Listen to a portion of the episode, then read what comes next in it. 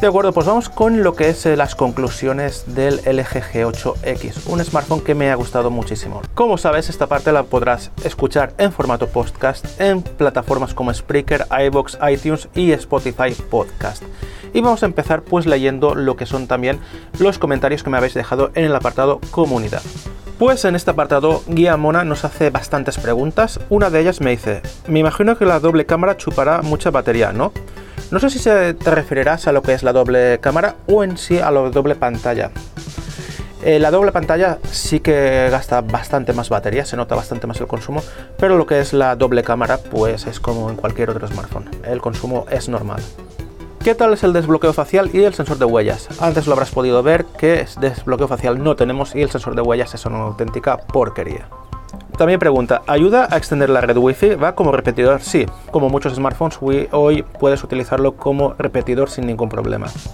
También pregunta, ¿qué principal utilidad le ves a las dos pantallas? ¿Lo ves como algo que ha venido para quedarse en el mundo de los smartphones?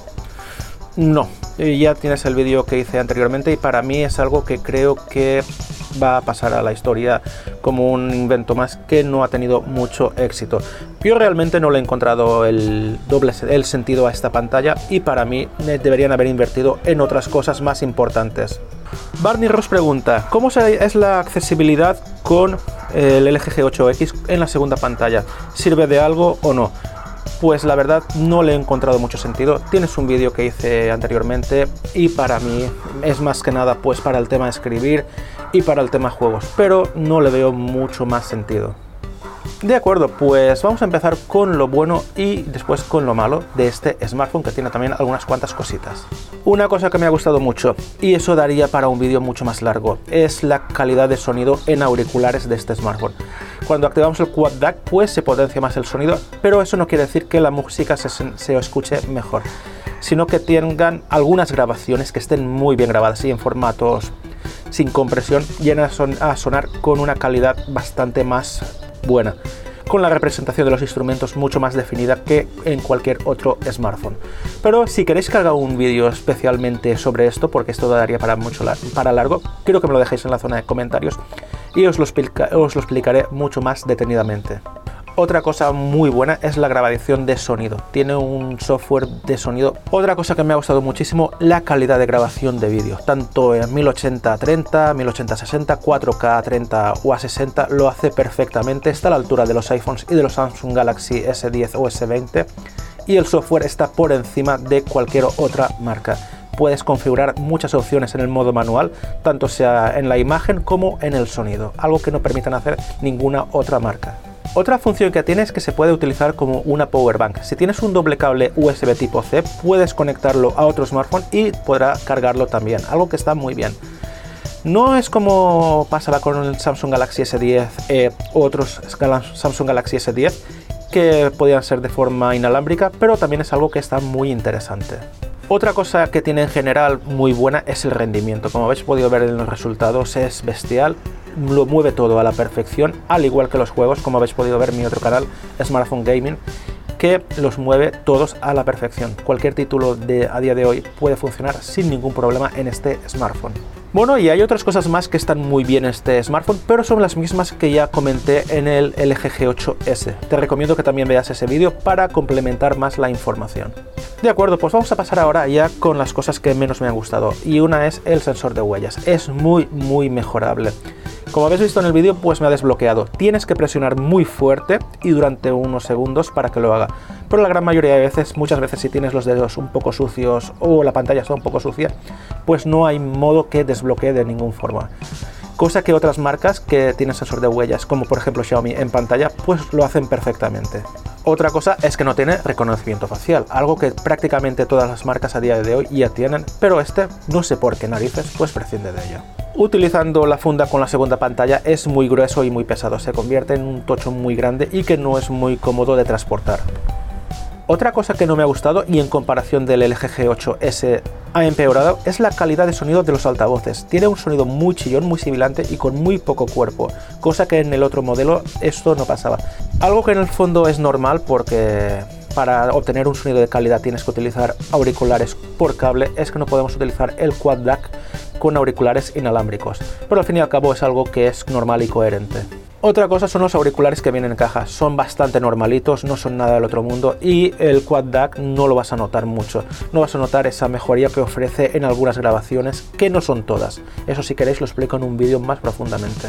Una cosa muy importante y que ha adolecido a todos los LG que conozco, sabéis que yo tuve el LG G4 y fue imposible actualizarlo a Android 7 si no era de forma manual, es que aún no tiene Android 10 este smartphone cosa que la gran mayoría de marcas ya tienen, no se sabe aún cuándo se actualizará a esta nueva versión de Android. Y otra cosa, ya que es lo más importante para mí, es la pantalla secundaria.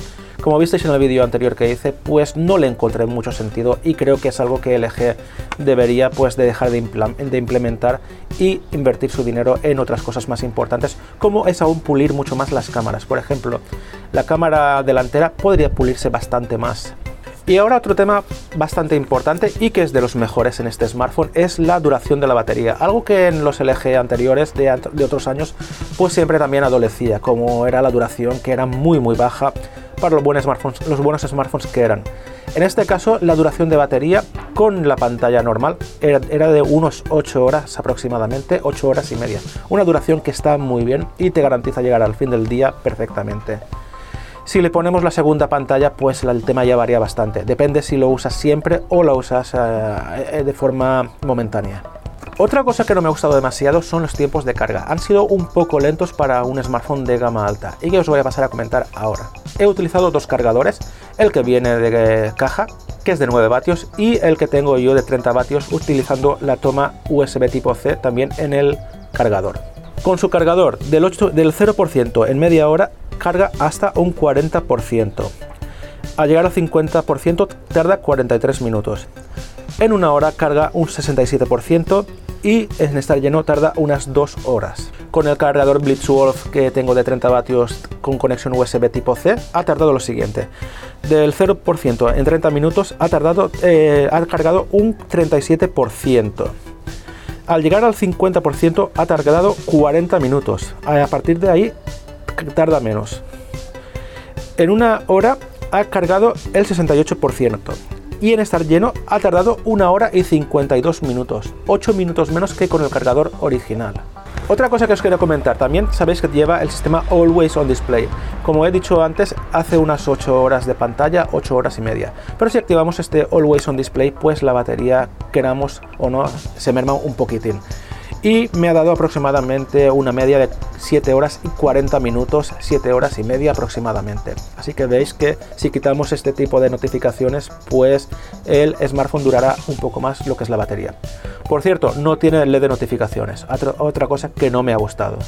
Muy bien, pues creo que esto es todo. Espero que os haya quedado bastante claro lo que opino sobre este smartphone y quiero agradecer a LG que me lo haya cedido, se lo agradezco mucho y espero, espero que podamos también seguir trabajando durante mucho tiempo.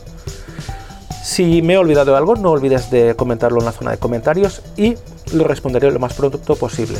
También sabes que en el apartado de descripción del vídeo tienes un enlace a Amazon por si lo quieres comprar y así también estar colaborando con el canal, ¿de acuerdo?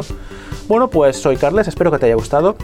Si es así, no olvides darle me gusta, suscribirte al canal, activar la campanita para que te lleguen las notificaciones y si lo compartes con tus amigos y redes sociales me harás un favor, ¿de acuerdo? Pues muchas gracias como siempre y un saludo.